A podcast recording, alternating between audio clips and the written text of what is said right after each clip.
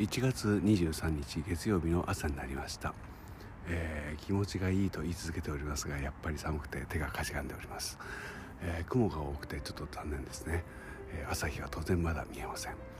えー、天気予報を見てみると今日明日にかけてはもういきなり雨が降ってみたりとか、えー、最高気温は高いのにその直後にドーンと下がって雪が降るとか、えー、すごい予報が出ています、えこの世の終わりなんでしょうか、